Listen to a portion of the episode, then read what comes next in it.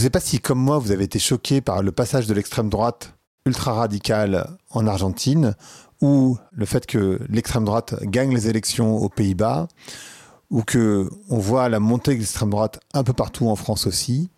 Mais moi, ça m'inquiète. Et donc, j'essaye de comprendre. J'essaie de comprendre c'est quoi le mouvement, pourquoi ça arrive. Et aujourd'hui, j'ai l'immense plaisir de recevoir Jérôme Fourquet, qui est le directeur département opinion et stratégie d'entreprise euh, à l'IFOP, qui est un sondeur, qui est un analyste politique et qui a écrit plusieurs ouvrages, dont le dernier est La France d'après, où il s'est intéressé justement au vote des Français. Pourquoi ça bouge, comment ça bouge et où est-ce qu'on va aller en 2027. C'est une discussion hyper intéressante. J'essaye euh, autant que possible de challenger mes propres idées, mes propres euh, parfois biais, évidemment. Euh, je vous laisse l'écouter. Allez, Blanc, c'est parti.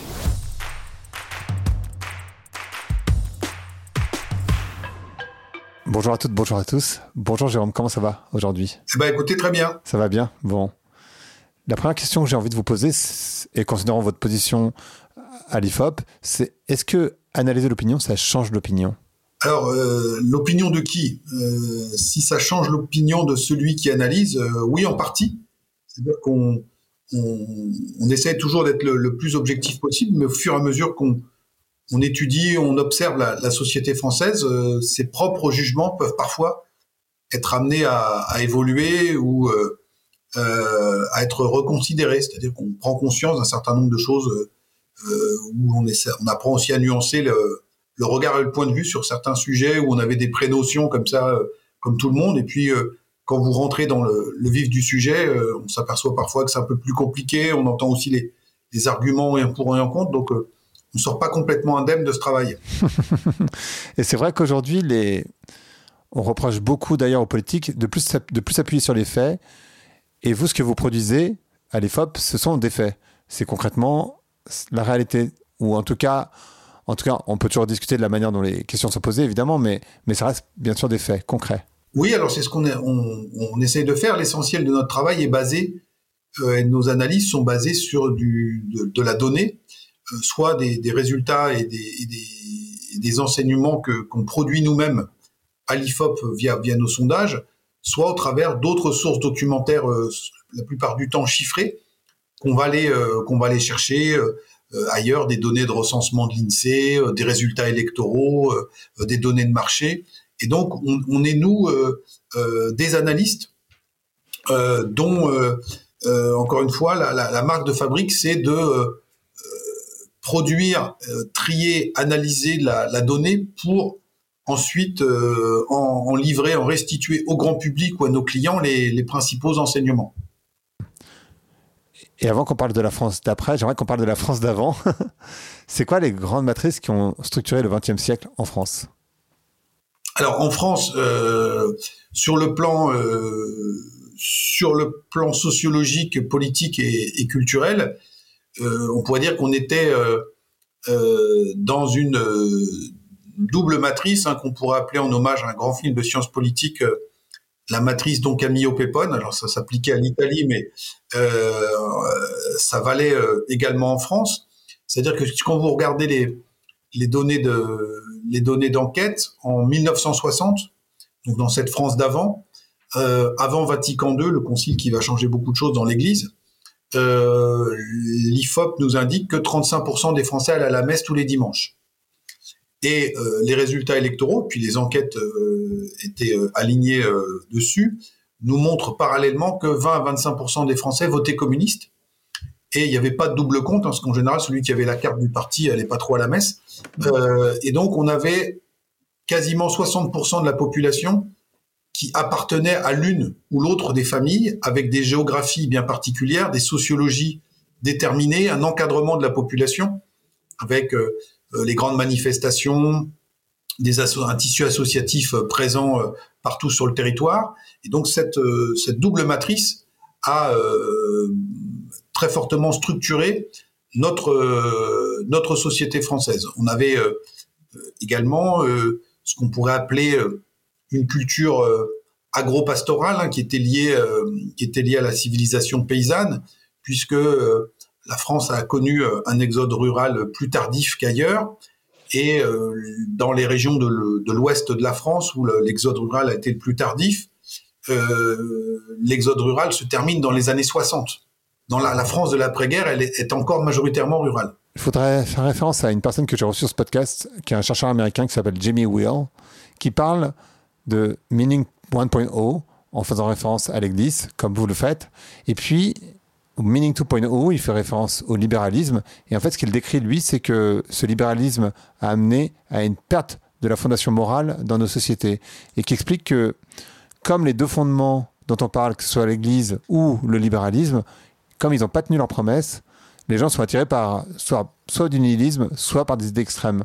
Et ça a tendance à vouloir se prouver, finalement, quand on regarde ce qui se passe un peu partout, aux Pays-Bas ou, encore en Argentine. Qu'est-ce que vous, ça vous évoque? Est-ce que ça vous semble être une bonne grille d'analyse ou est-ce que c'est trop léger? Qu'est-ce que vous ajouteriez à ça? Alors, il y, a, sans doute, euh, il y a sans doute de la, pertinence dans, cette grille de lecture qu'on peut rattacher euh, plus globalement à un autre type de discours qui tourne autour de la fin des grands récits. Mm. Hein, donc je parlais du, communisme, du, euh, du, libéralisme, du catholicisme euh, ici, euh, ici en France, qui a été ces, grands discours, ils ont été à la fois déstabilisés par les faits, c'est-à-dire quand on proclamait qu'on allait changer la vie, bah, il fallait pouvoir changer la vie. quand on était socialiste, quand on proclamait que avec le libéralisme et le capitalisme, on allait avoir une élévation générale du niveau de vie, il fallait le prouver. Donc il y a eu à la fois euh, cette crise du résultat, si je puis dire, et puis aussi moi ce que je considère être comme euh, un phénomène fondamental, qui est le lent processus d'autonomisation de l'individu, qui s'enclenche au moment de la révolution, enfin de des Lumières, du mouvement des Lumières, puis la Révolution, puis etc., etc., qui qui s'accélère dans les années euh, dans les années 60 et qui fait que l'individu s'autonomise de ces structures d'appartenance traditionnelles, donc euh, typiquement euh, la paroisse, le syndicat, euh, le parti, l'entreprise, et même dernièrement la cellule familiale, hein, puisque si on regarde les, données de l'INSEE, les familles avec enfants monoparentales, ça représente dans les années 90 10% des familles en France, mm. et aujourd'hui c'est 25%, hein, avec toute une série d'autres phénomènes de, ce type.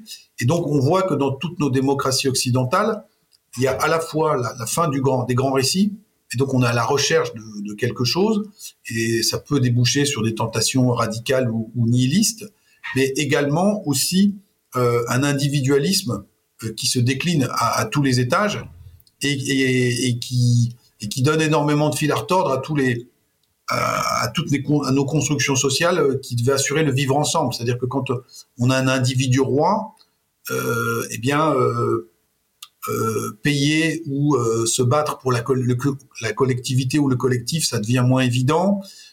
affirmer en permanence sa singularité et le marché au début c'est très bien accommodé de tout ça. Vous voyez, McDo disait, enfin dit encore, venez comme vous êtes. Ouais, bien sûr. Pas besoin de changer. L'Oréal vous répète matin, midi et soir que vous le valez bien. Et donc cet individu roi, euh, c'est compliqué. C'est-à-dire comment on, dit, comment on fait cohabiter ensemble et comment on emmène ou on embarque typiquement sur des sujets comme la transition écologique un peuple d'individus rois. C'est compliqué. Mmh. Et, c'est vrai que quand on entend le discours euh, du euh, maintenant nouveau président argentin, qui est complètement dans ce ultralibéralisme, et donc sur la fin de l'aide sociale, etc., c'est vraiment ça quel discours. Et chez Trump, alors ce qui est assez étrange finalement, c'est que ce qui, moi m'échappe encore un peu, mais peut-être que vous pourrez m'éclairer. Euh, tous les discours de ces personnes d'extrême droite, que ce soit Trump, que ce soit Bolsonaro, que ce soit ce nouveau président euh, argentin, que ce soit, euh, enfin bref, dans tous les pays où c'est passé, ils disent tous qu'ils vont protéger les plus pauvres ou les, les classes populaires, alors qu'en fait, dans les faits, on le sait, c'est l'inverse qui se passe. Euh, et, ça, en fait, ce qui est assez étonnant pour moi, c'est que ça s'est prouvé dans le passé. Euh, c'est pas, comme si c'était nouveau. Hein. Ça a toujours été le cas. Euh, ils ont jamais, ils ont un discours populiste, mais ils ont jamais été populaires. Enfin, populaires dans le sens pour les classes populaires.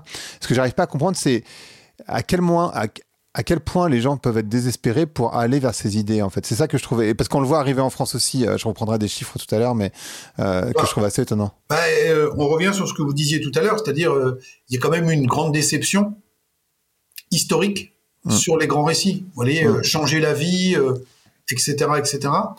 Et donc, ces, ces, ces figures politiques-là, ces courants politiques-là jouent aussi sur cette désespérance et sur cette déception.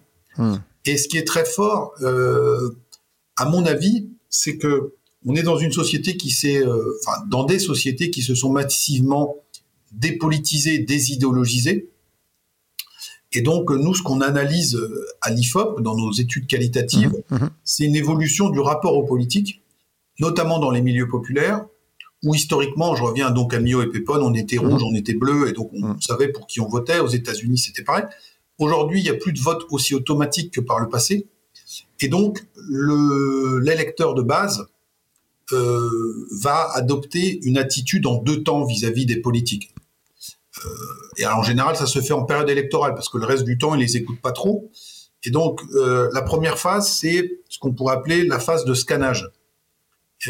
on regarde le politique, l'homme ou la femme politique, comment il se mhm. comporte, comment il s'adresse à nous, de quel sujet il parle, quels sont les exemples qu'il convoque. Et euh, à partir de là, l'électeur se dit, est-ce que euh, le diagnostic que ce politique porte sur l'état du pays, l'état de la société, euh, correspond à ce que moi je vis, à ce que je vois depuis ma fenêtre, premièrement. Deuxièmement, est-ce que j'ai le sentiment que dans le diagnostic et le paysage qu'il dresse, mon cas, celui de mon groupe, de ma ville, de mon quartier, de ma corporation Est-ce qu'il fait partie euh, du décor ou est-ce qu'il nous a zappé et est-ce qu'on est, n'existe que pour quantité négligeable? Hmm. Si cette première phase de scannage est concluante, alors l'électeur peut passer dans la deuxième phase qui est celle de l'éventuelle adhésion au discours en disant on va écouter maintenant ce qu'il propose comme solution.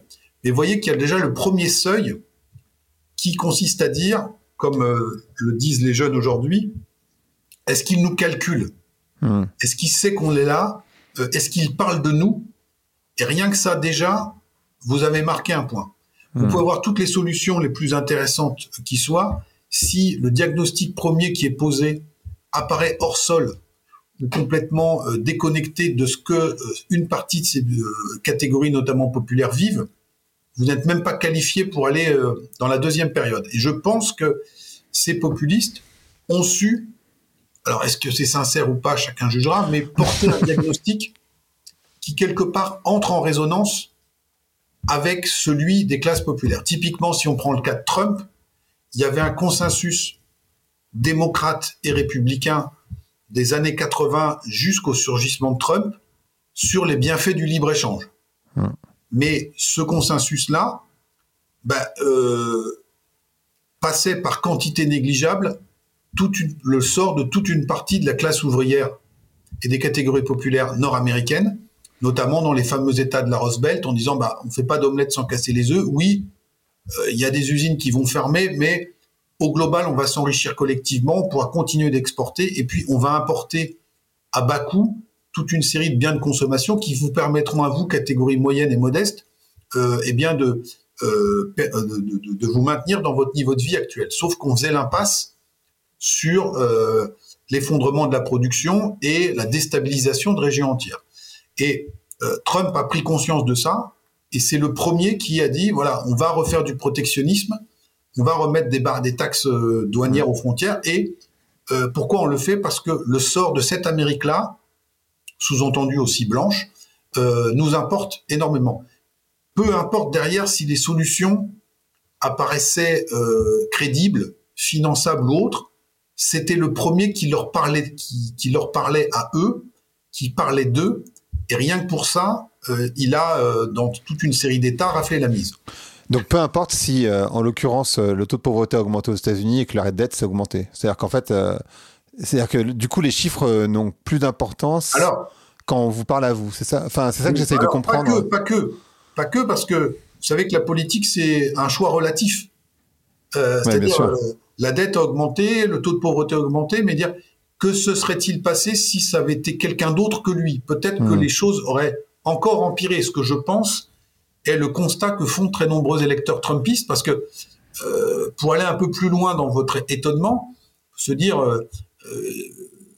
ils sont doués, dotés d'intelligence et vous semblez considérer que bon, ils ont fait une erreur en, votant pour ce, ce, type de candidat. Sauf que là, les sondages qui valent ce qu'ils valent nous disent que Trump a de sérieuses chances d'être élu. Ah bah oui, mais c'est pour ça que je suis surpris. C'est la saison 2 en disant euh, c'est pas c'est plus qu'une fois la séduction.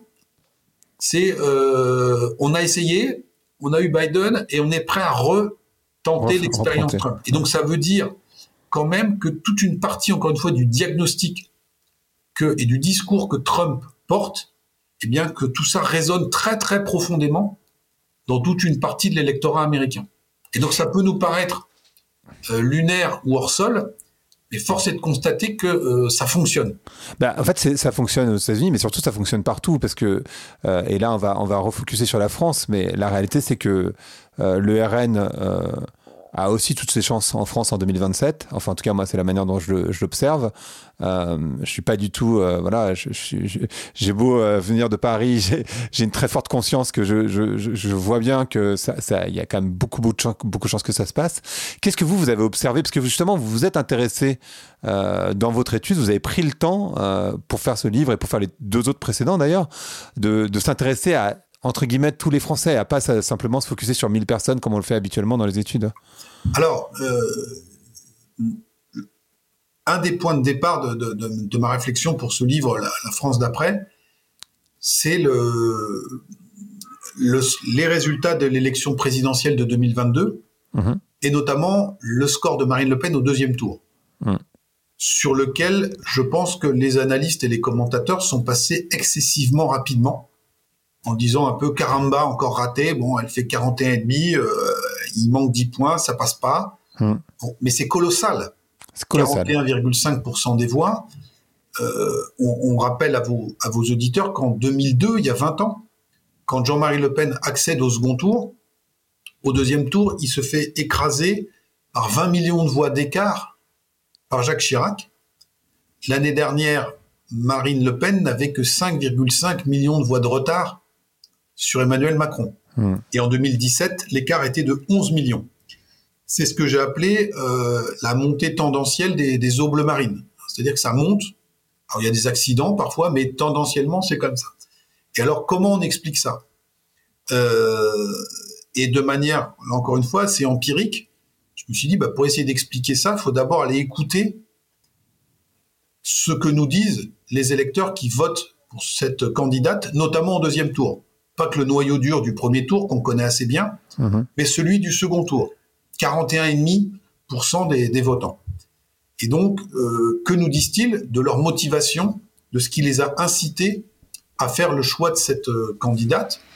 Et euh, ils nous évoquent la question du pouvoir d'achat et les questions économiques et sociales, mais ils évoquent également et toujours la question de l'insécurité et la question de, de l'immigration liée aux problématiques d'identité dans notre pays. Et ensuite, dans un deuxième temps, donc je suis allé regarder, euh, donner à l'appui comment sur ces trois thématiques, euh, pouvoir d'achat, difficultés économiques et sociales de certaines catégories, de certains territoires, euh, situation de la délinquance, situation de l'immigration et tendance migratoire en France, comment les choses avaient évolué. Et donc on voit que dans certains territoires, et dans certains groupes sociaux le phénomène de déclassement économique et social, notamment en lien avec la consommation.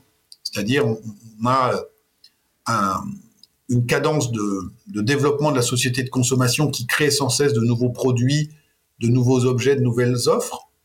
Et puis, on a euh, une partie de la population qui ne s'appauvrit pas forcément en absolu, mais qui s'appauvrit en relatif, mmh en ce sens qu'elle n'arrive plus à accrocher les wagons de la société de consommation. C'est-à-dire qu'on est toujours en retard d'une guerre. Et comme on l'a dit tout à l'heure, nous sommes dans une société qui s'est désidéologisée. Votre mode de vie, euh, les enseignes que vous allez fréquenter, les marques que vous allez offrir à vos enfants, eh bien, vont dire à vos yeux et à ceux de vos proches la place que vous occupez dans la société. Donc, ce décrochage du bas de la classe moyenne euh, française, typiquement la crise des gilets jaunes, euh, eh ben, on la retrouve aussi aux États-Unis, on la retrouve aussi en Grande-Bretagne, et tout ça a fait le lit du Brexit et du vote Trump. Hmm. Mais euh, Marine Le Pen n'était pas la seule à euh, se positionner, s'attaquer ou se positionner ou à dénoncer cette situation économique et sociale. Et donc, si elle a été plus performante que d'autres, c'est qu'elle a su articuler à cette dimension économique et sociale, euh, également les fondamentaux historiques de ce mouvement, qui sont euh, euh, l'attention particulière et la focale mise sur l'immigration et l'insécurité. Et Lénine avait été auteur d'une célèbre formule qui disait le communisme, c'est les soviets plus l'électricité. On pourrait dire que le marinisme, c'est le social plus le régalien. C'est-à-dire mmh. une attention aux, aux, phénomènes de déclassement économique et sociaux, relayés par de, ou illustrés par de nombreuses propositions sur euh, une liste de produits avec TVA 5.5, TVA zéro sur les, les, produits pétroliers, etc., etc., plus toujours et encore revenir sur l'immigration de la sécurité en faisant si possible le lien entre les deux. Typiquement, ce qui s'est passé euh, dans le petit village de Crépole, mmh. euh, dans, la, dans la Drôme, euh, il y a 15 jours maintenant, où Marine Le Pen parle des euh, milices des quartiers qui vont opérer des razzias. Mmh. Le razzia, le terme euh, renvoie à la, au, au, monde, au monde arabo-musulman dans les, dans, les, dans les communes périphériques. Donc c'est cette, cette double articulation et le fait que la situation a évolué euh, sur ces fronts-là depuis 20 ans qui, de mon point de vue, constitue le carburant de la dynamique bleu marine. Hmm. Et alors, euh, trois choses qui me semblent intéressantes, c'est que quand on regarde concrètement ce que vote ou ne vote pas le RN, on se rend compte qu'en fait, les mesures sociales, ils ne les votent pas. Euh, donc en fait, ils vont pas vraiment, enfin, je veux dire de manière très concrète pour le coup, pas dans les paroles, mais dans les faits, ils vont pas dans le social. Donc ça me surprend ça aussi, c'est-à-dire que et je et je dénigre pas du tout les gens, donc je sais qu'ils sont très intelligents et je me dis bah c'est étrange qu'ils le qu'ils le voient pas, c'est-à-dire à ce moment-là, le, fait qu'elle s'adresse à eux a tellement de poids qu'en fait ce qu'elle fait n'a pas d'importance. Ça c'est la première chose. La deuxième chose, c'est un sondage qui vaut ce qu'il vaut, mais qu'a fait le, le youtubeur Hugo Décrypte hier. Euh, vous voyez Hugo Décrypte Ouais. Voilà. Qui a fait un sondage hier où il dit, où en fait le, le résultat c'est 53% des personnes ne sont pas choquées par les actes d'ultra droite. Et c'est plus que la moitié, c'est-à-dire, enfin, et c'est, enfin, alors ça vaut ce que ça vaut. La question, elle est, est-ce que vous êtes choqué par les personnes, euh, par les violences de l'ultra droite 53 des personnes, 53% des personnes répondent non. Euh, et là, ça me fait penser à ce combat entre guillemets. Vous faites référence à, Thomas. Il y, a, il y, a, eu évidemment ce combat avec avec Morad en parallèle. Euh, et, et je me dis. Euh, est-ce que c'est euh, le rôle des politiques, c'est-à-dire comme le dit Esther Duflo, euh, que j'ai aussi reçu sur ce podcast, où elle parle du déclassement des classes populaires et, et classes, euh, et classes moyennes, où elle dit en fait finalement l'économique, ça reste une science molle, donc en fait c'est une décision politique à un moment donné, ce déclassement. Euh, et vous, je sais que vous faites beaucoup référence aussi aux déserts médicaux. Euh, comment comment ça s'articule? Parce que d'une certaine manière, je me dis et peut-être vous pouvez me donner le chiffre. Est-ce que l'insécurité a vraiment augmenté depuis que Jean-Marie Le Pen a pris le sujet en 72 ou 70 Je ne sais plus exactement quelle est l'année, mais euh, euh, est-ce que ça a vraiment augmenté? Euh, Et pourquoi et quand vous dites les gens on parle d'eux, finalement, j'ai aussi reçu un, un, géographe que vous connaissez bien, dont je, le nom m'échappe d'un coup. Non, j'ai reçu sur le grand remplacement, c'était Hervé. Voilà, ah, le bras. Hervé Lebras, où il dit, en fait, finalement, ceux qui votent le, le RN sont ceux qui voient le moins d'immigrés, en fait. Donc c'est très étonnant. C'est-à-dire qu'en fait, on parle d'eux et finalement, ils ne voient pas tant que ça. Ils le voient dans les médias. Finalement. Oui et non.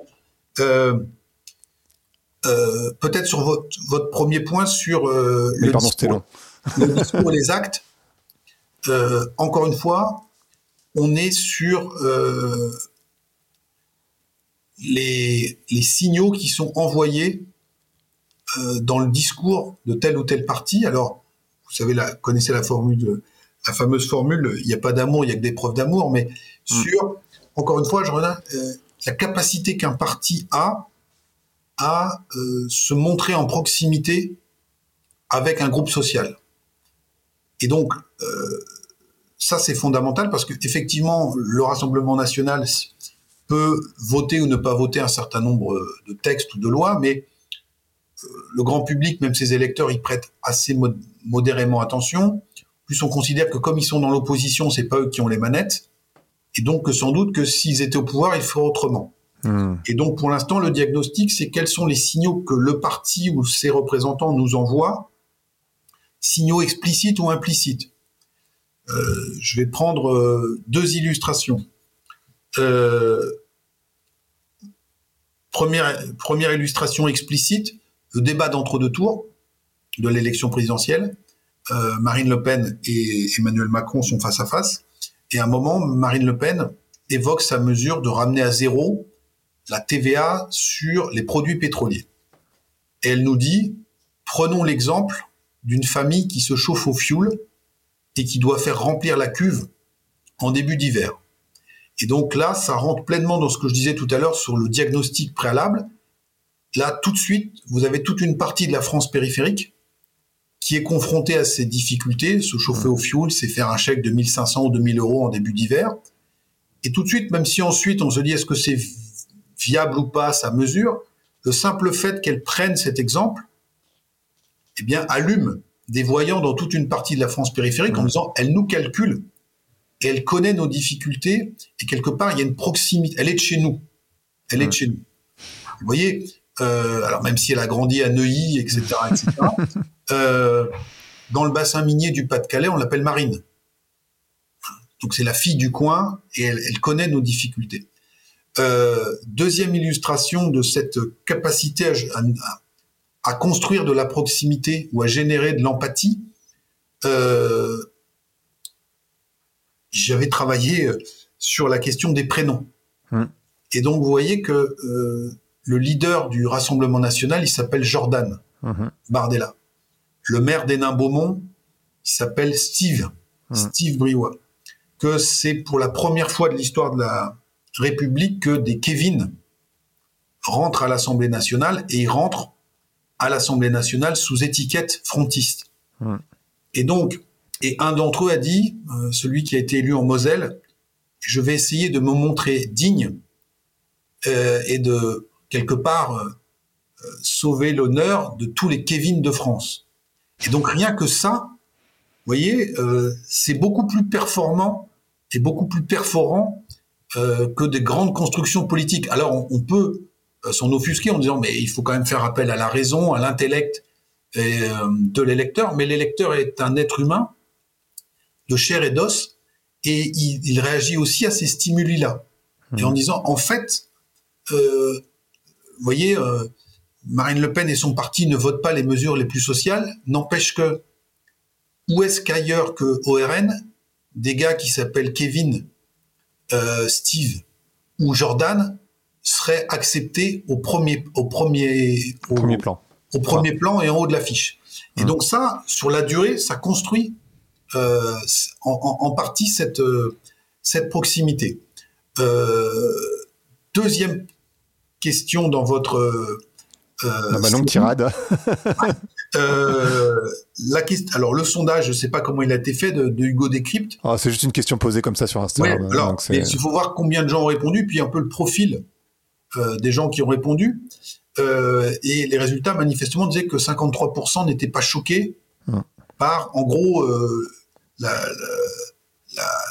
l'expédition punitive entre guillemets ou la manif euh, des gens d'ultra droite euh, dans le quartier de la Monnaie à Romans, en espèce de représailles au meurtre du, jeune, du jeune Thomas une semaine plus tôt. Alors là, on a un cas très intéressant de mon point de vue euh, de de la façon dont les grilles de lecture divergent de plus en plus vis à -vis du traitement de l'actualité. C'est-à-dire qu'on a toute une France avec ses propres médias qui ne retient de ça que euh, le drame de Crépole mhm. et, qui dit la vraie menace, c'est le surgissement partout en France maintenant, y compris dans les petits villages, de cette violence des cités pour aller vite. Mhm. Mhm. Et on a une autre France qui dit mais pas du tout, même si euh, ce qui s'est passé est dramatique, mais c'est un fait divers. Il y a toujours eu des bagarres dans les balles la vraie menace pour notre société, c'est la violence d'extrême droite, d'ultra droite, qui s'est manifestée à Crépole. Mmh. Euh, et donc là, on a deux récits qui se, deux grilles de lecture euh, qui, qui s'affrontent. Euh, et, on voit bien que certains médias ont privilégié de telle lecture et d'autres telle autre, et chacun, là encore une fois, parle à, ses propres euh, ses lecteurs, j'allais dire, ou à ses propres auditeurs ou, téléspectateurs.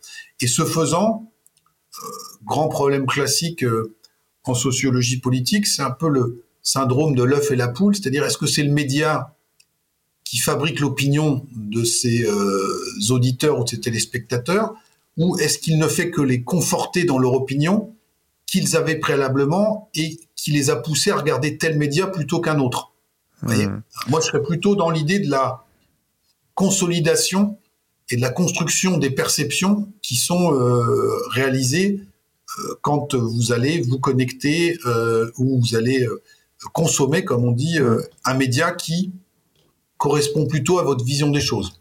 Mmh. Alors, dernier point sur cette espèce de paradoxe qui consisterait à, à dire que euh, les électeurs qui votent pour le RN résident dans des communes où il y a peu d'immigrés ou d'enfants d'immigrés. Alors c'est en partie vrai, euh, mais prenons le cas euh, emblématique de Crépole. Mmh. Euh, à Crépole, il y a sans doute très peu d'immigrés, mais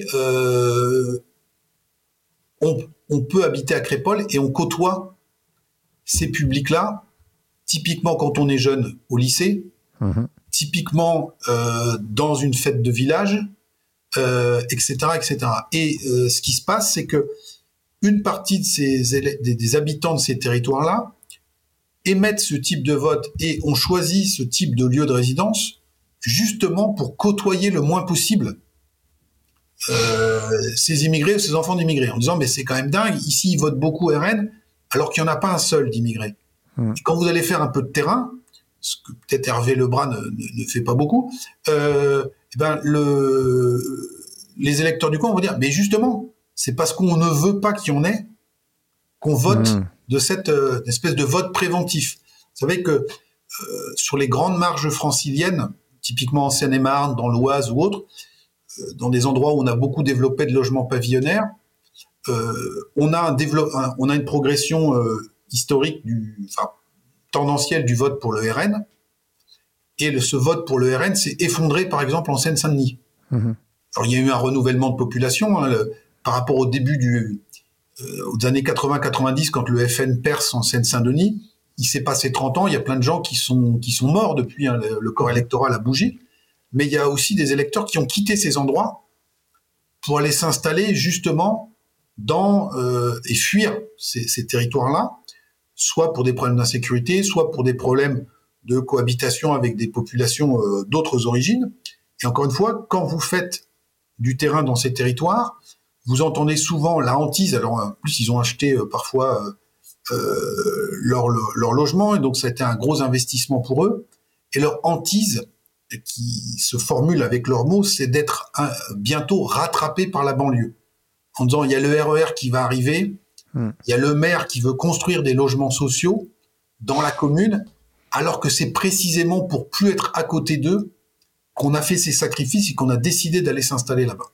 Et donc, mmh. vous voyez qu'on peut avoir non-correspondance statistique entre les, les deux facteurs, alors qu'il y a bien un lien euh, explicatif très fort. Mmh. Et d'ailleurs, euh, dans, dans, enfin, il y, y, a plusieurs points. Je, je, je, vais les prendre un par un parce que sinon ça va être trop compliqué. Mais euh, d'abord sur le rôle des médias, vous en avez parlé un tout petit peu. Euh, moi, ce que vous dites, ça me fait penser à la fabrique du consentement de, de Chomsky euh, que vous connaissez évidemment. Euh, et à, à l'astroturfing. Je ne sais pas si vous êtes familier avec l'astroturfing.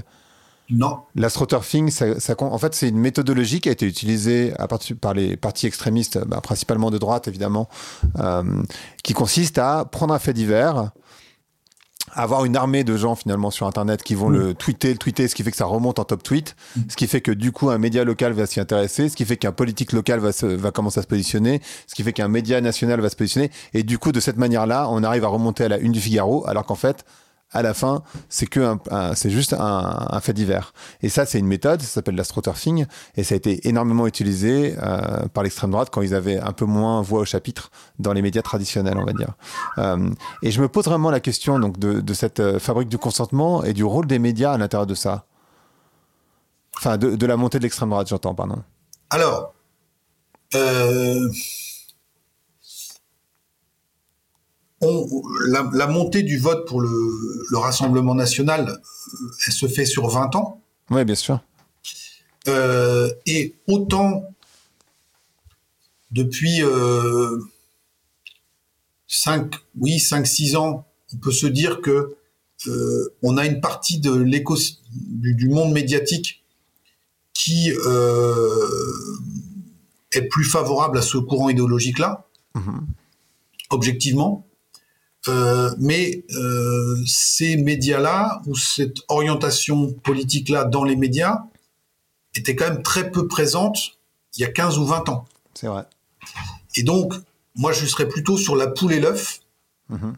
C'est-à-dire qu'il y a mon, mon, mouvement tectonique profond et euh, qui va être amplifié ou accompagné dans un second temps par certains médias qui vont surfer et amplifier encore le phénomène. Mais euh, de mon point de vue, le, démarrage, il se fait sur le terrain, il se fait dans la société, euh, avec des, changements de perception, etc., etc., et que certains médias ensuite peuvent amplifier. Mmh, mmh. Et alors, dans, votre livre, vous parlez vraiment de, vous appuyez vraiment sur le vote et vous essayez d'envisager comment les gens vont voter finalement en 2027. C'est un, peu ça l'idée. Et il y a plein d'éléments auxquels vous faites référence, en particulier, euh, et on parlait tout à l'heure au tout début d'individualisme, vous faites beaucoup référence à la société de consommation. C'est-à-dire qu'en fait, en fonction de ce que les gens consomment, on peut définir vers là où ils vont aller. Euh, et ça parle de ce déclassement social finalement aussi. Oui, alors ce que je disais tout à l'heure, dans une société qui s'est désidéologisée, le marché aujourd'hui et la consommation, les loisirs également, sont omniprésents dans nos imaginaires, nos constructions de nos, de nos identités, de nos perceptions. Euh, si on fait un peu d'archéologie euh, rapide, le, livre de Baudrillard, La société de consommation, ça mhm. date déjà, c'est 70. Mhm. Sauf que quand il écrit ça, ma matrice, donc Camille Pépon, elle fonctionne encore à peu près. Et donc, il y a des contre-pouvoirs à cette montée en puissance de la société de consommation. Ces deux gros piliers sont effondrés. On pourrait parler aussi de euh, tout l'imaginaire euh, républicain, euh, les services publics, la fonction un peu sacerdotale quand vous rentriez dans l'éducation nationale, etc. etc. donc tous ces contre-pouvoirs se sont affaiblis. Et la nature ayant hors du vide, aujourd'hui, c'est la grande distribution, les grandes marques qui structure très fortement, vous voyez, en bande passante, euh, le volume publicitaire qui est déversé.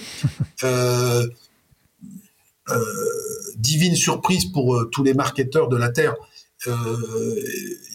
sans même augmenter les budgets publicitaires maintenant, vous avez recruté bénévolement des armadas d'ambassadeurs qui, sur les réseaux sociaux, matin, midi et soir, se mettent en scène avec le t-shirt de la bonne marque au bord de la piscine, etc., etc.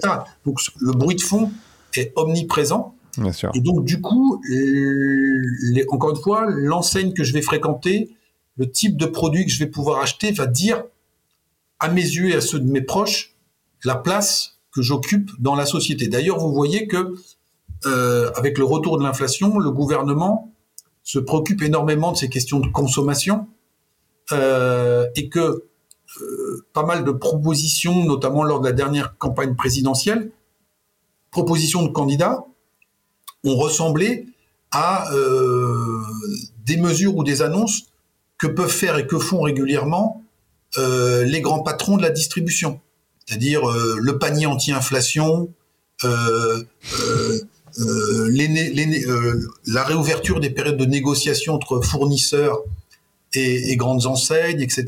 Donc, mm, mm. même le, vocabulaire politique a été en partie euh, influencé, voire colonisé, diraient certains, par le langage de la consommation et de la grande distrie. Et donc, euh, on est on est en plein dans on est en plein dans cela, avec néanmoins euh, certaines parties de la population qui justement se construisent en contre en se disant, nous, on, veut aller vers davantage de sobriété, on veut rompre avec ce modèle-là, mais qui reste, on le voit quand même euh, assez, euh, assez, assez dominant. Deux questions. Euh, la première, parce que vous m'avez pas répondu tout à l'heure, mais est-ce que l'insécurité a vraiment augmenté depuis les années 70 Parce que c'est un point important? alors, depuis les années 70, je pense. mais même si on prend depuis, moi, j'ai repris la, la période 2002-2022 pour me caler euh, bien sûr. sur les cycles élections. Et donc, alors, là où c'est compliqué, c'est que, euh, je vous disais tout à l'heure, on essaye de, s'appuyer sur des, des faits objectifs et des, sur des indicateurs. Euh, et il se trouve qu'en matière d'insécurité, les pouvoirs publics ont souvent la fâcheuse tendance de casser le thermomètre. C'est-à-dire que sur les coups et blessures, violences volontaires, etc., etc., vous avez parfois de belles séries historiques et puis tout d'un coup on casse le truc en disant ah oui maintenant on a changé le périmètre et donc avoir ça sur 20 ans c'est plus c'est assez compliqué mais dans le livre j'essaie de de me baser sur euh, un certain nombre de séries qui, qui ont le mérite d'exister un peu sur le temps long et donc j'avais par exemple euh, récupéré des données sur le nombre de policiers et gendarmes qui sont blessés en mission hmm. dans une année donc qui peuvent être un indicateur parmi d'autres de l'état de tension dans la société. Donc c'était à la hausse. Euh, on peut dire en bout de chaîne, la population carcérale. Donc euh, quand Jean-Marie Le Pen arrive au deuxième tour en 2002, il y a 50 000 détenus en France. On en avait 70 000 en 2022, puis là, on, vient d'annoncer qu'on a passé la barre des 75 000. Alors on peut se dire c'est la justice qui fonctionne mieux. Mmh peut se dire aussi qu'il y a entre guillemets plus de clients pour la justice et que euh, voilà. En sachant qu'en 2002, quand il y a 50 000 détenus, euh, le bracelet électronique n'a pas encore été inventé. Et donc aujourd'hui, enfin en 2022, à 70 000 détenus sous écrou, enfin derrière les barreaux, on a ajouté 14 000 personnes sous bracelet électronique. En général, mmh. quand vous avez un bracelet, vous avez déjà un dossier qui est un, qui est un peu chargé. Mmh. euh, je, regardais aussi, j'ai trouvé des, des, statistiques sur euh, qui sont intéressantes parce que c'est pas forcément uniquement des violences de plus en plus graves, mais c'est aussi des violences qui vont toucher des publics qui jusqu'à présent étaient préservés. Typiquement, les pompiers. J'ai parlé mmh. des policiers, on se dit, bon, policiers et gendarmes, euh, c'est un peu terrible, mais on peut se dire, ça fait un peu partie du job que d'aller au mmh. contact, euh, vous devez réprimer la délinquance, et donc c'est pas anormal que vous puissiez être exposé. Des pompiers qui sont agressés en mission, il y a 30 ans, ça n'existait pas. Et donc aujourd'hui, les, les organisations professionnelles de pompiers font remonter tout cela et on voit hmm. un baromètre qui... Euh, quelques jours avant que nous nous parlions, il y avait le congrès des maires de France, l'association des maires de France. Euh, ils ont réalisé une grande enquête auprès de 6000 élus qui montrait que 70% d'entre eux avaient été victimes euh, d'incivilité, donc soit agression verbale, soit agression physique. 70%. Alors, pas dans l'année. Hein. Bien sûr. Et, donc, on, voit tout ça qui monte. Euh, regardons aussi ce qui se passe. Euh, alors, ça a des causes multiples, hein, mais regardons ce qui se passe aussi dans les services d'urgence des hôpitaux, où systématiquement maintenant, on, a des vigiles ou des agents de sécurité. Ce qui est, alors, on peut se dire, c'est aussi ce qui est pas faux. Les, notre système de santé qui est désorganisé, euh, mmh. les urgences qui sont la première porte, sauf que, comme mes pompiers tout à l'heure ou mes maires ruraux, une infirmière des urgences, euh, il y a 30 ans, elle n'était pas du tout exposée à la possibilité de, violence. De, violence, alors physique ou verbale. Euh, et je reviens à Crépole. Euh, le, la première personne qui a été blessée dans ce bal, c'était le vigile qui était à l'entrée, puisqu'on apprend qu'il y avait quatre vigiles à Crépole. Et pour ceux qui s'intéressent un peu à ces sujets-là, vous savez qu'aujourd'hui, dans la moindre fête de village, notamment pour des raisons d'assurance, il faut aujourd'hui qu'il y ait des vigiles parce que aussi le, niveau de tension a potentiellement euh, augmenté un peu partout. Donc c'est à tous mmh. ces petits signes-là qu'il qui, qui, faut se fier pour essayer de, de, de, d'avoir un diagnostic sur l'évolution de la situation. Mmh, je comprends. Après, ça peut aussi, enfin moi je le lis aussi comme un, un rejet des, des, institutions, je pense pour les, les pauvres pompiers évidemment. Euh, il y, a, une question que je me pose également. J'ai lu, euh, je vous disais ça en off tout à l'heure, mais je suis abonné au 1, qui est un journal que j'aime beaucoup. Et il y a un politiste, euh, donc un peu pas un politicien, hein, mais un analyste politique finalement qui s'appelle Vincent pardon, Tiberge, qui explique qu'en fait c'est Sarkozy le premier qui a apporté, euh, qui a parlé de la lutte contre euh, la lutte de civilisation. Donc il a abordé le sujet. Dans le même temps, il a supprimé 40% des effectifs de police, si je me souviens bien, parce qu'en fait j'ai aussi fait un épisode, un épisode sur la police. Euh, et en fait, ce qu'il explique, c'est que le RN, euh, il profite d'un vraiment un gros travail de fond qui est fait par la droite. Et aujourd'hui, euh, euh, Gérald Darmanin, qui est dans le gouvernement, on peut pas du tout, enfin moi en tout cas je le considère pas, mais c'est sa parole à lui, cela dit, euh, dire qu'il n'est pas du tout au centre. Il est, clairement de droite euh, dans, sa manière de, gérer le, pays. Est-ce que la, croissance du RN, c'est pas aussi lié à, à l'ouverture de cette fenêtre d'Overton, c'est-à-dire un déplacement clairement à droite d'un discours qui est censé, enfin, je veux dire, Macron à l'origine est censé être centriste, euh, et là on n'est pas du tout, enfin, ou alors c'est un centre qui est qui est, qui est complètement décentré, quoi. Mais on n'y est pas. Euh, oui, oui, en, euh, oui, en partie. Euh, mais vous, avant même les années Sarkozy, les années Jospin, un des ministres, de, un des ministres de l'Intérieur de Lionel Jospin s'appelait euh, Jean-Pierre Chevènement, mm-hmm. et c'est le premier qui parle de sauvageon. Et donc ensuite, il y aura ensauvagement, etc. Donc là, on est au tout début des années 2000. Et ensuite, effectivement, euh, les années Sarkozy, Sarkozy va être d'abord ministre de l'Intérieur, et c'est déjà à ce moment-là qu'il va imprimer sa marque. Et on, on, on, ensuite, on, a les, les, les, phénomènes que vous indiquiez. Euh, dernier avatar de tout ça, et si on reste un instant sur la fenêtre d'Overton, donc euh, pour, les, pour les auditeurs, hein, c'est le nom d'un Américain qui, qui, avait théorisé ça en disant euh, c'est le, le, phénomène qui consiste à poser dans le débat des concepts ou des notions très très tranchantes et très très disruptives et que même si on est critiqué sur le moment, le fait qu'on ait ouvert la fenêtre permet ensuite de faire progresser vers son, son agenda. C'est un mmh. peu la théorie du brise-glace qui va fendre la, la banquise. Et euh, on, on, a depuis quelques années, depuis quelques années maintenant, euh, un brise-glace à, à, propulsion nucléaire comme l'Union soviétique savait les construire pour le RN qui s'appelle euh, Éric Zemmour. Hum. C'est-à-dire que c'est lui qui en permanence ouvre de nouvelles fenêtres d'Overton pour le RN. Et vous voyez encore que sur l'exemple de Crépol, le RN a, comme euh, à son habitude, connecté euh, ce, cet événement avec son propre logiciel, mais mhm. en termes de déclaration et de registre sémantique, ils sont toujours un ton en dessous. Ils sont quasiment modérés. parce qu'il y a, y a le brise-glace qui est devant hmm. Et qui, ambiance, comme diraient les jeunes, qui ambiance le, phénomène.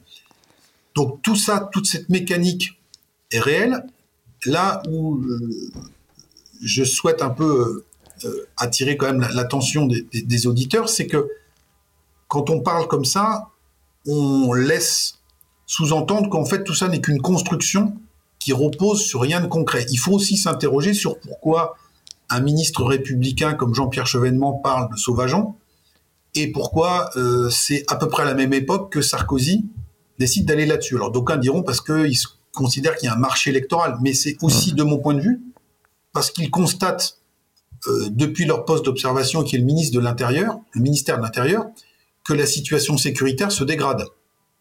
Et donc, il y a à la fois, j'allais dire, le terrain, et aussi la façon dont on le raconte. Donc, on revient sur notre question des médias, on revient aussi sur la question du, du, du, du discours politique. Euh, Jean euh, euh, Monsieur Collomb, ancien maire de, de, de Lyon, Gérard Collomb a été enterré il y, a, il y, a, quelques jours, et on a rappelé sa fameuse, son fameux discours qu'il a prononcé lorsqu'il a quitté le ministère de l'Intérieur en disant il y a deux France aujourd'hui qui sont côte à côte. Je crains que demain elles ne soient face à face. Mmh. donc là aussi, ça participe de cette de ce narratif là, mais vous euh, constaterez que c'est souvent des gens qui ont été en poste au ministère de l'Intérieur qui, qui ont tenu ce, ce, type de discours parce qu'ils sont aussi euh, au contact, de par euh, l'administration qu'ils dirigent, avec une réalité, euh, une partie de la réalité de la société française qui est très préoccupant.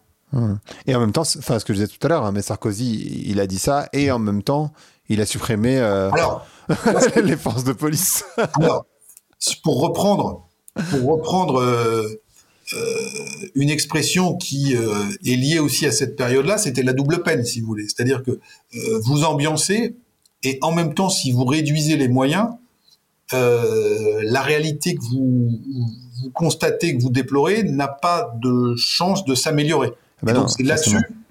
Donc c'est le RN gagne sur les deux tableaux, c'est-à-dire qu'on ouvre la fenêtre et en plus le RN peut, ensuite dire mais nous on va remettre les postes qui ont été supprimés. Hmm. Et par ailleurs, je pense que ça, ça, biaise un peu euh, malheureusement les, chiffres sur lesquels euh, dont vous parliez tout à l'heure, c'est-à-dire que les violences policières sont sans doute aussi liées euh, au fait que bah, ça reste des humains, ces personnes-là, euh, qu'on les envoie au front beaucoup plus qu'ils devraient, en fait. Ils font des heures sup en permanence, ils sont payés au lance-pierre, et c'est lié au fait qu'il y a beaucoup moins de forces de police qu'avant. Et donc, euh, forcément, ça génère... Oui, alors ça a été remis à peu près, parce que c'était le, le, paradoxe de l'histoire, c'est-à-dire que c'est la gauche, puis le centre macronien, qui ont recréé les postes de fonctionnaires de police que euh, la droite en oui, musclée avait supprimé. Bon, et donc au bout de l'histoire, on est à peu près revenu. On en a peut-être même euh, un peu plus euh, aujourd'hui que qu'à l'époque. Hmm. J'ai reçu un, journaliste spécialisé sur l'écologie et qui me dit en fait finalement aujourd'hui tous les partis euh, extrême droite, centre, extrême gauche, sont de toute façon complètement au décalage avec la réalité, c'est-à-dire que euh, la réalité reste euh, la, réalité climatique. on voit le, les angoisses qui sont en train de monter un peu partout et qui, euh, on, peut, on peut se gargariser sur l'économie, mais comme je disais tout à l'heure, l'économie, ça reste une science molle. Euh, l'habitabilité du monde, ça reste une science dure. Donc, la réalité, c'est quand même que, en fait, la, problématique euh, fondamentale dans laquelle on va être, et je pense que d'ici 2027, ça va s'imposer à nous. Est-ce que, en fait, ils n'ont pas juste un énorme problème de logiciel, tous autant qu'ils sont, et qu'en fait, ils sont en train de se battre sur des sujets qui sont simplement pas les bons. Et je sais pas si vous connaissez cette phrase. Alors, elle est, euh, je connais même pas l'auteur d'ailleurs, euh, qui est plutôt en anglais, mais je vais, je vais vous la traduire. Qui est, euh, en fait, on a des cerveaux paléolithiques, des institutions médiévales et des, alors, je sais pas le traduire, mais des godlike technologies, donc des technologies comme Dieu, quoi, entre guillemets. Est-ce que c'est pas ça aussi le souci, quoi? C'est que, en fait, on se base pas sur le... En partie, de la même manière que on s'intéresse pas suffisamment euh, à la question climatique concrètement, euh, puisqu'on en parle beaucoup en tribune, mais hum. mais concrètement non. Euh, je pense que on peut faire exactement le même parallèle avec la démographie, dire le vieillissement accéléré. Vous voyez, c'est c'est comme le climat, c'est-à-dire qu'à partir du moment où vous êtes embarqué dans le trend, euh, vous revenez pas en arrière, il faut 30 ans pour éventuellement essayer un peu de le, corriger. Hum. Euh, et euh, qu'est-ce que ça dit sur nos politiques? Mais il faut pas les blâmer et, les acclamer et les, et les, et les accabler plus que de raison. Je pense qu'ils sont à l'image de notre société aussi. C'est une société, encore une fois, je reviens dessus, qui est très individualiste, très consumériste, et qui, euh, anthropologiquement, euh, de plus en plus, est euh, focusée sur le temps court. C'est-à-dire livraison à J plus 1, mmh. communication instantanée, etc., etc. Euh, et donc, le climat, alors même si l'urgence euh, nous dit que ça va arriver bientôt, le terme d'urgence, mais le climat comme la démographie, on est sur euh, des phénomènes de temps long et qui sont pas du tout adaptés, enfin qui, qui, se prêtent beaucoup moins bien hmm. à notre à nos grilles de lecture, à nos façons de fonctionner contemporaines. alors vous ajoutez à ça la dictature de la com, c'est-à-dire la dépêche AFP, euh, euh, le tweet qui va bien pour les politiques, hein, c'est les communicants qui ont pris le, qui ont pris le pouvoir, et euh, le raccourcissement du temps politique et médiatique avec un quinquennat. alors ça vaut pour la France, mais ça vaut aussi aux États-Unis. Vous voyez, aux États-Unis, au bout d'un an et demi, deux ans, on est sur les midterms, et donc on est en campagne permanente. complètement. Hein. Et donc on est un peu le, c'est le syndrome du hamster dans la roue. Et donc le politique essaie de répondre à ce qui semble être l'urgence du moment, et il y a une incapacité, mais qui vaut aussi pour euh, beaucoup d'entre nous, à sortir la tête du guidon et de se dire euh, est-ce qu'on peut pas se poser deux secondes et, euh, et, et, essayer de, de, de, faire une, des trajectoires plus, plus planifiées? C'est la fameuse opposition fin du monde, fin du mois. Mmh, mmh. En les écolos sont sympas, mais moi déjà, le 20 du mois, je suis en rouge à la banque. Mmh. Et donc, ok, il faudra qu'on s'occupe du climat, mais je veux d'abord qu'on me réponde sur ces sujets-là. Et donc ça, c'est une, c'est une pente qui est très très lourde. il est très difficile de lutter contre cette inertie-là. Est-ce que justement, c'est pas un... Enfin, moi, il me semble, dans, dans, la manière dont je regarde les choses, je me dis, en fait, cette réaction de repli, donc vers les extrêmes ou vers le nihilisme éventuellement, elle est assez naturelle parce qu'il n'y a pas d'imaginaire positif qui est proposé par ailleurs. Et en fait, quelque part, je me dis, en fait, ça manque d'un leadership politique fort. C'est-à-dire qu'en fait, il n'y a personne qui donne une vision euh, très intéressante et du coup, on a un peuple apathique qui fait pas du tout confiance aux politiques finalement. Alors, là encore, un pauvre politique, c'est-à-dire qu'il il est aussi chargé de d'insuffler de, de, la vision. Mais vous voyez que les grandes visions, les grands récits n'ont pas toujours été construits uniquement par les politiques. On peut avoir des intellectuels, on peut avoir des, mmh. des institutions. Je parlais de l'Église tout à l'heure ou du Parti euh, communiste. Euh, et donc, il y, y, a des, on dirait aujourd'hui des think tanks, mais des, des laboratoires ou des lieux où les choses se sont élaborées. Euh, je reviens sur ma, mon duopole communisme-catholicisme. L'historien Jean-François Sirinelli a une très belle formule sur la France des années 60, euh, et ça nous ramène à ce qu'on vient d'évoquer ensemble. Il dit euh, c'était une société du bonheur différé. Vous voyez, c'est-à-dire qu'on était catholique, on disait bah c'est pas tout le jour dimanche, mais là-haut ce sera bien. On était communiste, on dira il y a le grand soir et puis il y a la révolution. Et comme je vous le disais en introduction, euh, dans, années, dans les années 60, une majorité de la population a une génération de recul venait des campagnes où on savait qu'avant de récolter, il fallait avoir semé et que tout ça n'était pas tout Rome s'était pas fait en un jour, etc., mmh. etc., mmh. et qu'on construisait aussi pour nos enfants. Euh, et ces horizons d'attente se sont effondrés. Et face à l'effondrement de ces horizons d'attente, eh bien, là encore, la nature horreur du vide, le bonheur, c'est ici et maintenant. Et donc, euh, c'est comment Et donc, c'est très intéressant, je pense, philosophiquement, de regarder et sociologiquement ce qui se passe du côté du récit écologique.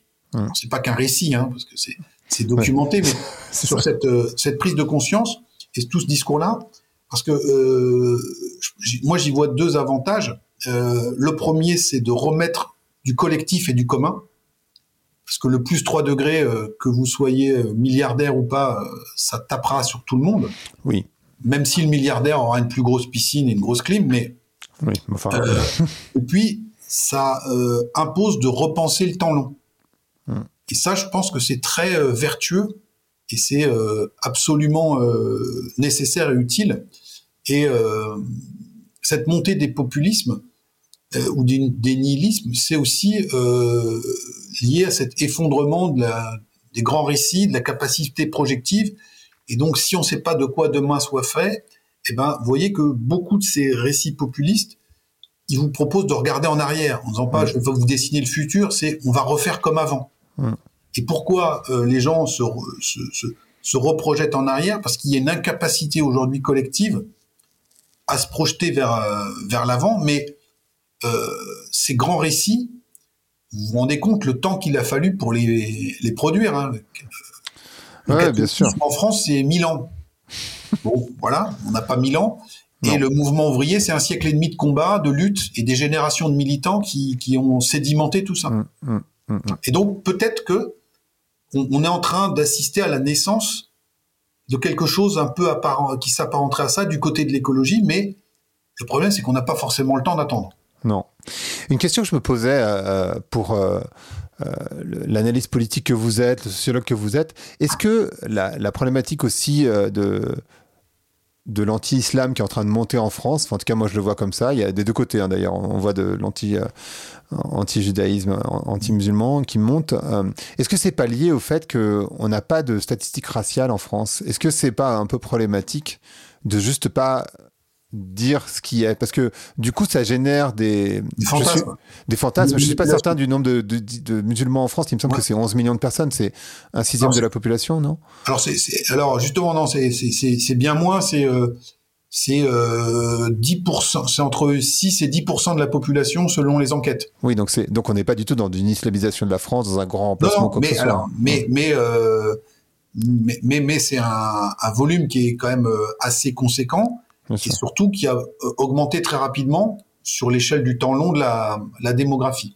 Alors, euh, historiquement, euh, la France n'était pas du tout euh, notre appareil d'État, nos, nos, nos, chercheurs euh, étaient pas du tout adeptes de la stat ethnique parce que c'était contraire à nos principes, etc., etc. Mais aussi, encore une fois, la poule et l'œuf, euh, ça n'avait pas tellement d'utilité dans une société qui était très homogène de ce point de vue-là. Mmh. Non, ça va être le marteau pour écraser la mouche parce qu'on avait 3% de protestants mmh. et 0,5% de juifs hein, au mmh. début du 20e. Donc, vous dites, qu'est-ce qu'on va s'embêter à, à, à, faire tout ça? Et, À l'inverse des États-Unis, qui par construction se sont tout de suite intéressés au stat ethnique parce que il y avait des questions d'équilibre de pouvoir, etc., etc. Euh, moi, je pense que euh, à la fois pour le débat public, mais aussi pour l'analyse, à partir du moment où on est dans une société qui est devenue de facto multiculturelle, dont le visage s'est métamorphosé en 50 ou 60 ans, euh, que ça nous plaise ou non, il faut qu'on se dote aussi de ces outils pour regarder. Mmh. Vous voulez lutter contre les discriminations, si vous n'avez pas d'outils de stat ethnique, euh, vous êtes bien avancé. Mmh. Vous voulez contrebattre les discours de ceux qui disent il y a 11 millions de musulmans en France, alors les gens confondent 11 millions avec 11% ou 10%. Euh, et donc, on revient à ce qu'on disait initialement. Partons des faits et des chiffres et essayons de les faire. Alors, il faut les faire euh, proprement, euh, de manière scientifique et objective, mais je pense et, et sans fichier aussi. Voilà, et bien évidemment pas les fichiers, euh, mais qu'il faut aujourd'hui se doter des outils qui sont adaptés à la réalité qu'on tend, euh, qu'on cherche à analyser et à comprendre. Hum. Hum. Et de, de, votre point de vue de, enfin, ouais, d'analyste, euh, parce qu'en fait, ce que j'observe moi autour de moi, même dans des personnes qui sont plutôt modérées, c'est euh, cette montée de l'anti-islam. Euh, mais moi, ce que j'observe aussi, euh, de manière très empirique, c'est que la très grande majorité des musulmans, ils sont très bien intégrés dans la société en réalité. Et du coup, j'ai du mal à saisir. Enfin, je, déjà, c'est une question en tant que telle. Est-ce que c'est le cas? Parce que j'imagine que vous avez quand même euh, ouais. une analyse sur le sujet. Euh, et, et, et, comment on casse tout cet imaginaire de euh, alors qu'il y a une réalité aussi, on peut prendre des chiffres dans l'autre sens. Hein, 60% des, euh, des, méfaits sont faits par des musulmans en France, etc., etc. Enfin, je sais pas si c'est 60%, mais en gros, c'est le chiffre qui est dit un peu dans, la dans la sphère publique. Dans la sphère publique. Est-ce que comment comment on fait pour casser ça? Parce qu'il y a deux côtés, on a les deux côtés finalement. Euh, alors, encore une fois, la, réalité est complexe et ambivalente. Euh, on on, on, a un phénomène de, dans certains quartiers, de retour vers la religion et sa forme la plus traditionnelle, mmh. qui euh, pose toute une série de questions et qui va heurter une partie importante de la population pour deux raisons. La première, c'est que euh, on est un vieux pays laïque, même si la laïcité s'appliquait que dans les services publics, mais euh, le fait qu'il y ait du halal à la cantine, euh, qu'il y ait des femmes voilées, etc., etc., euh, interroge dans un vieux pays laïque. Premièrement, et deuxièmement, parler de Don Camillo et Pépone, nos racines majoritairement étaient catholiques, mais le mouvement séculaire, c'est celui de la sortie de cette matrice. Et donc au moment où on est en phase de sortie terminale collectivement ou majoritairement de notre héritage religieux, on voit ressurgir le phénomène religieux, mais en plus sur une autre une religion mmh. qui, n'est, qui était étrangère au pays. Et donc, il y a même un phénomène d'incompréhension. Mmh. Vous voyez, dans une société très individualiste et hédoniste, en disant, mais oui, euh, par exemple, le halal ou euh, faire ramadan, pour 80% des Français qui depuis très longtemps euh, mangent pas maigre le vendredi comme on disait et euh, qui font pas carême, on dit mais qu'est-ce que c'est que cette histoire vous voyez? Et donc, il y a de l'incompréhension, et ensuite, après, tout ça peut se muer en, en inquiétude, voire en peur, du fait euh, de franges très minoritaires qui euh, ont pratiqué les attentats terroristes, etc., etc. Et donc, c'est très compliqué de faire la part des choses. Typiquement, regardons ce qui s'est passé autour de la polémique du Allah Akbar, mhm. qui, a été qui, euh, qui crié, scandé dans des manifestations pro-palestiniennes. Euh, certains ont, y ont vu d'abord un, cri de guerre et un défi à la société euh, française, et d'autres ont dit mais c'est juste une, une, intonation religieuse classique. Et donc vous voyez que les, les, choses sont très compliquées. Mais ayons en tête que l'écrasante majorité de notre société sur 2, 3, 4, 5 générations, a fait le chemin de sortie de la matrice religieuse. Et donc la réaffirmation d'une matrice religieuse dans une partie de la population, euh, avec des formes de radicalité, voire de violence, euh, un, est incomprise, deux, euh, suscite des inquiétudes, et trois, parfois de, de l'hostilité. Mmh. C'est mmh. ça qui se, qui se, qui se noue, euh, qui se noue aujourd'hui, avec je l'ai dit, si on a un regain de religiosité dans certains quartiers, euh, et c'est ça qui est le plus visible, on a aussi à bas bruit toute une partie de la population issue de l'immigration qui, euh, soit comme le reste de la population, entame son chemin de sortie de la religion, soit la pratique de manière très discrète et apaisée. Hmm. Et qui souvent, euh, ces publics-là, euh, sont engagés dans un parcours d'ascension sociale et vont quitter ces quartiers. Ils vont, mais ils vont se fondre ensuite dans le reste de la population et on n'en parlera jamais parce que c'est précisément ce qu'ils veulent, c'est devenir invisible, comme ça a toujours été le cas des immigrés dans le modèle français. C'est-à-dire mmh. qu'on veut juste ressembler à monsieur, madame, tout le monde. Oui, le modèle républicain d'intégration, c'est celui-là. Hein, Et donc, on dit, mais ça marche pas parce que la bande passante est accaparée il y a une réalité par euh, des minorités euh, très revendicatives, etc., etc. Mais il y en a plein d'autres qui sont pas là. Donc, euh, moi, j'avais beaucoup travaillé sur la question des prénoms. Oui, bien sûr. Et euh, dit bon voilà, il y a une augmentation très spectaculaire du nombre de prénoms arabo-musulmans en France. Bon, mhm. c'est pas forcément grave, c'est une évolution historique, ça veut dire des choses. D'aucuns s'en sont servis en disant voilà, c'est bien la preuve que ce qu'on dit est vrai. Et moi, je rappelle toujours que euh, le policier qui est mort devant Charlie, qui s'appelait Ahmed, hmm. comme les trois militaires parachutistes français que euh, Mera a tués à Montauban, ils portaient ces prénoms. Et donc à tous ceux qui donnent des leçons de patriotisme, veut dire que voilà, il y a des porteurs de ces prénoms-là qui sont morts pour la France. Hmm. Euh, et un certain nombre d'entre eux sont même morts en Afghanistan en combattant les talibans. Hein, donc il faut à chaque fois rééquilibrer les choses, mais il y a une, euh, alors est-ce que c'est une majorité, une minorité? Il faut regarder, mais il y a toute une partie de cette population issue de l'immigration qui aspire à qu'à une chose, c'est qu'on lui foute la paix et qu'elle euh, s'assimile, même pas s'intègre, c'est elle s'assimile à la population, qu'on qu'on la voit plus, qu'on n'en entende mmh. plus parler. Mmh. Et donc le le récit médiatique et politique parle très peu de de, de, de, de ces personnes-là. En même temps, c'est moins spectaculaire. Voilà. Mais par contre, vous, vous dites, euh, vous, vous connaissez pas les chiffres, c'est-à-dire comme on n'a pas de statistiques raciales, vous pouvez pas dire, savoir si, parce qu'il me semble quand même que, enfin, ça reste du bon sens, mais peut-être que mon bon sens est, est, est, biaisé, j'en sais rien, euh, que la très grande majorité des, des, étrangers en France sont complètement intégrés en fait. Euh, c'est même pas une 80-20, c'est du 95-5 quoi. Alors après, c'est tout dépend de des critères que vous retenez pour la question de l'intégration. Mmh. Hein, et, avec une différence, parce qu'on on utilise les, deux termes, mais qui sont de, qui ont des définitions différentes, qui sont intégration, assimilation. Mmh. Intégration, ça va être euh, vous respectez les lois, euh, vous êtes autonome économiquement, et donc vous êtes intégré. Mmh. Assimilation, c'est euh, vous avez tout ça, et en plus, au quotidien, vous avez épousé les règles non écrites de la société dans laquelle vous êtes installé, en termes de pratiques vestimentaires, relations hommes-femmes, euh, habitudes alimentaires. Donc voilà, ils, sont complètement assimilés. Donc ça, et euh, là aussi, c'est compliqué par rapport à, d'autres pays comme euh, les pays anglo-saxons, c'est que nous, on avait un modèle assimilationniste hmm. qui était hyper exigeant.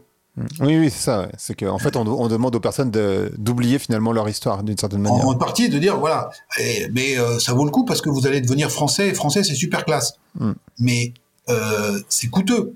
Mais ce modèle-là, s'est appliqué de manière très dure aux immigrations précédentes Hmm. D'ailleurs, les enfants de Polonais, d'Italiens, de Portugais, d'Espagnols disaient nous, on nous, nous a pas fait de cadeaux, donc pourquoi les autres Et ça s'est appliqué aussi aux habitants de toutes les régions périphériques. Les Basques, les Bretons, les Catalans, on leur a dit euh, euh, vos patois là, vous oubliez, vos prénoms, vous oubliez, etc., etc. Et donc, on, avait un modèle assimilationniste et qui est aujourd'hui très, très questionné en fait. Hmm. Parfait. Merci beaucoup, Jérôme. C'est passionnant, en fait. C'est hyper intéressant et, je conseille à tout le monde d'aller acheter le livre parce que du coup, on arrive vraiment à, approfondir toutes ces questions-là euh, en le lisant. Ben, merci beaucoup. la, dernière question du podcast, c'est de savoir à quoi vous voulez ouvrir et où claquer la porte. Alors, euh, on en a parlé tout à l'heure euh, et ce serait ouvrir la porte, ce serait à une vision et un discours qui remettrait du temps long hmm. euh, dans le débat public et dans la décision euh, politique et publique. Et puis donc on tordrait le cou un peu à cette espèce de, pour reprendre la, formule de Gilles Wittgenstein, cette dictature de l'urgence hmm. euh, qui, je pense, est très mortifère et nous empêche de penser les, grands défis de, demain. Mais c'est plus facile à dire qu'à faire. C'est certain. Merci beaucoup, Jérôme. Merci à vous. Merci d'avoir écouté Vlan. Si vous avez aimé l'émission, n'hésitez pas à mettre des étoiles sur vos plateformes de podcast préférées. Vous pouvez aussi partager l'épisode sur vos réseaux sociaux, Instagram Stories, Facebook, LinkedIn, où vous voulez. Je suis Grégory Pouy. Vous pouvez me retrouver sur l'intégralité des plateformes sous le nom Greg from Paris. Si vous avez des idées pour des invités, si vous avez des commentaires, n'hésitez surtout pas à m'envoyer un message. Allez, merci et à bientôt.